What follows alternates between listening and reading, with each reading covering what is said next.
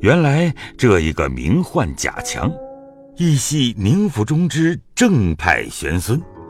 父母早亡，从小跟着贾珍过活，如今长了十六岁，比贾蓉生的还风流俊俏。他弟兄二人最相亲厚，常相共处。宁府人多口杂，那些不得志的奴仆们专能造言诽谤主人，因此不知又有什么小人。构碎谣诼之词，贾珍想一风闻的些口声不大好，自己也要避些嫌疑。如今竟分与房舍，命贾强搬出宁府，自去立门户过活去了。这贾强外向既美，内性又聪明，虽然应名来上学，亦不过虚掩眼目而已。仍是斗鸡走狗，赏花玩柳，总试着上有贾珍溺爱，下有贾蓉匡助，因此族中人谁敢来触逆于他？他既和贾蓉最好，今见有人欺负秦钟，如何肯依？如今自己要挺身出来抱不平，心中且忖度一番，想到金荣、贾瑞一干人。都是薛大叔的相知，向日我又与薛大叔相好，倘或我一出头，他们告诉了老薛，我们岂不伤和气？但要不管，如此谣言说的大家没趣，如今何不用计之福？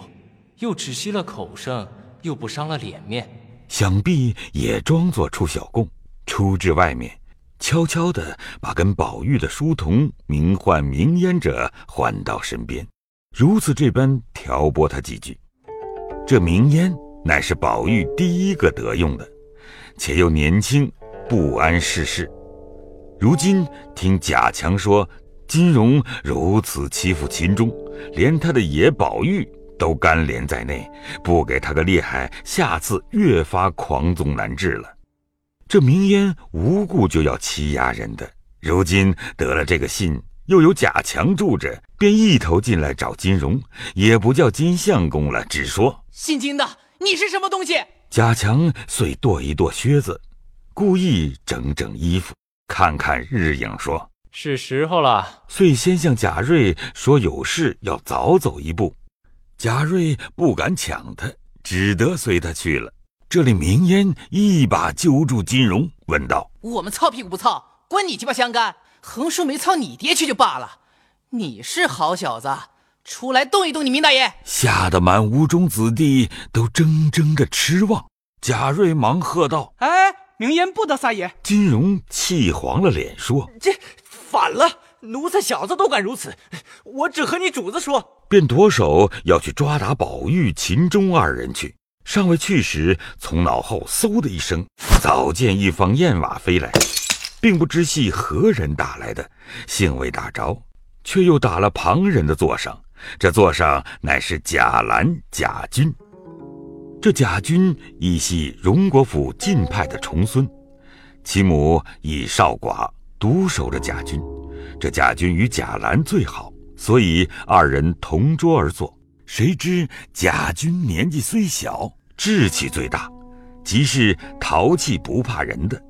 他在座上冷眼看见金荣的朋友按住金荣，飞燕来打明烟，偏没打着明烟，便落在他桌上，正打在面前，将一个瓷砚水壶打了个粉碎，溅了一书黑水。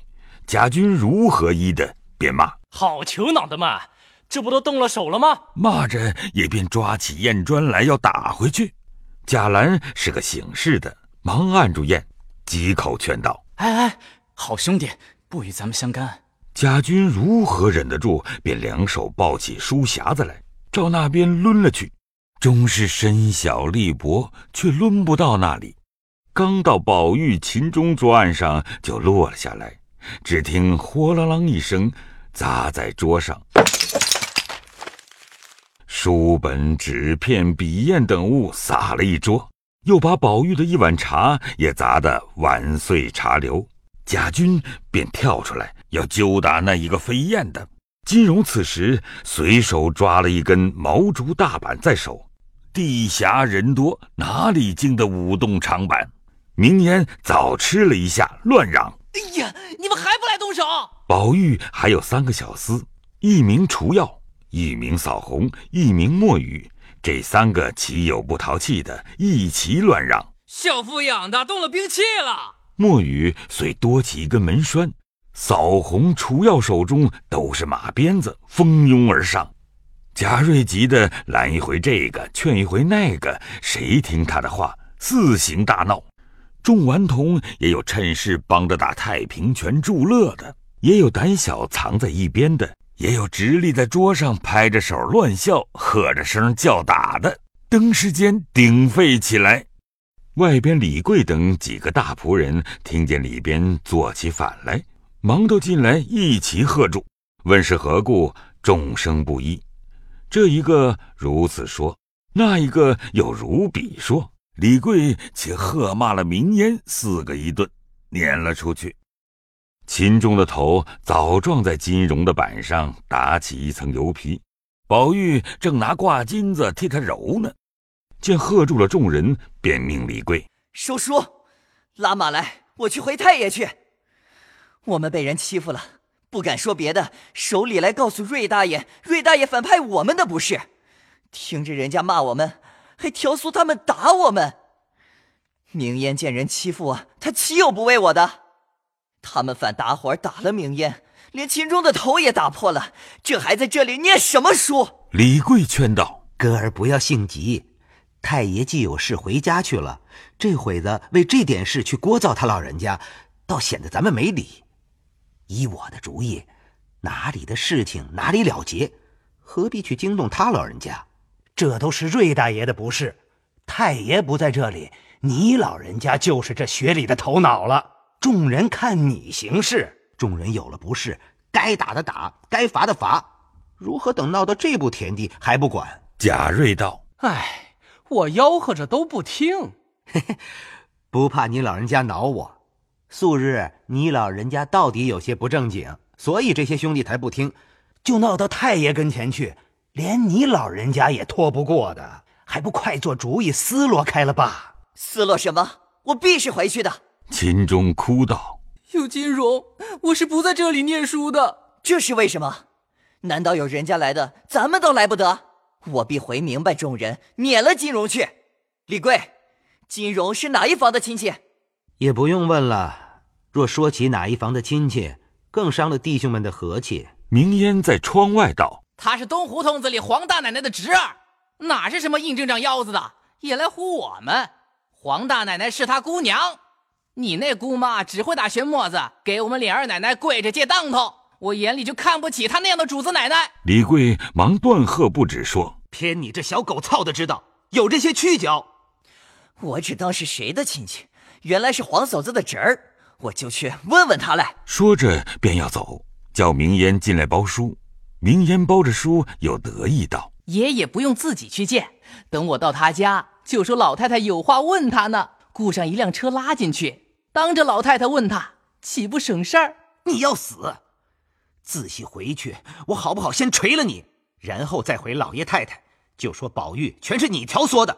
我这里好容易劝哄的好了一半。”你又来生个新法子，你闹了学堂，不说变法压息了才是，倒要往大里闹。明烟方不敢作声了。此时贾瑞也怕闹大了，自己也不干净，只得委屈着来央告秦钟，又央告宝玉。先是他二人不肯，后来宝玉说不回去也罢了，只叫金荣赔不是便罢。金荣先是不肯，后来禁不得贾瑞也来逼他去赔不是。李贵等只得好劝金荣说：“原是你起的端，你不这样怎得了局？”金荣犟不得，只得于秦钟作了揖。宝玉还不依，偏定要磕头。贾瑞只要暂息此事，又悄悄地劝金荣说：“俗语说得好，杀人不过头点地。你既惹出事来，少不得下点气儿，磕个头就完事儿了。”金荣无奈，只得近前来与秦钟磕头。且听下回分解。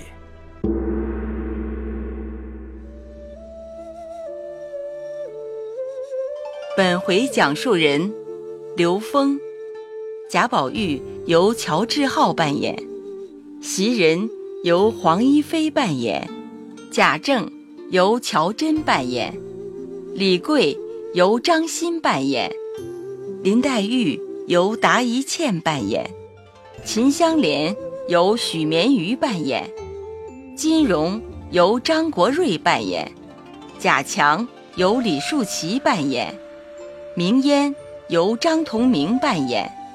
贾瑞由贾志超扮演，贾军由李树奇扮演，贾兰由许绵瑜扮演。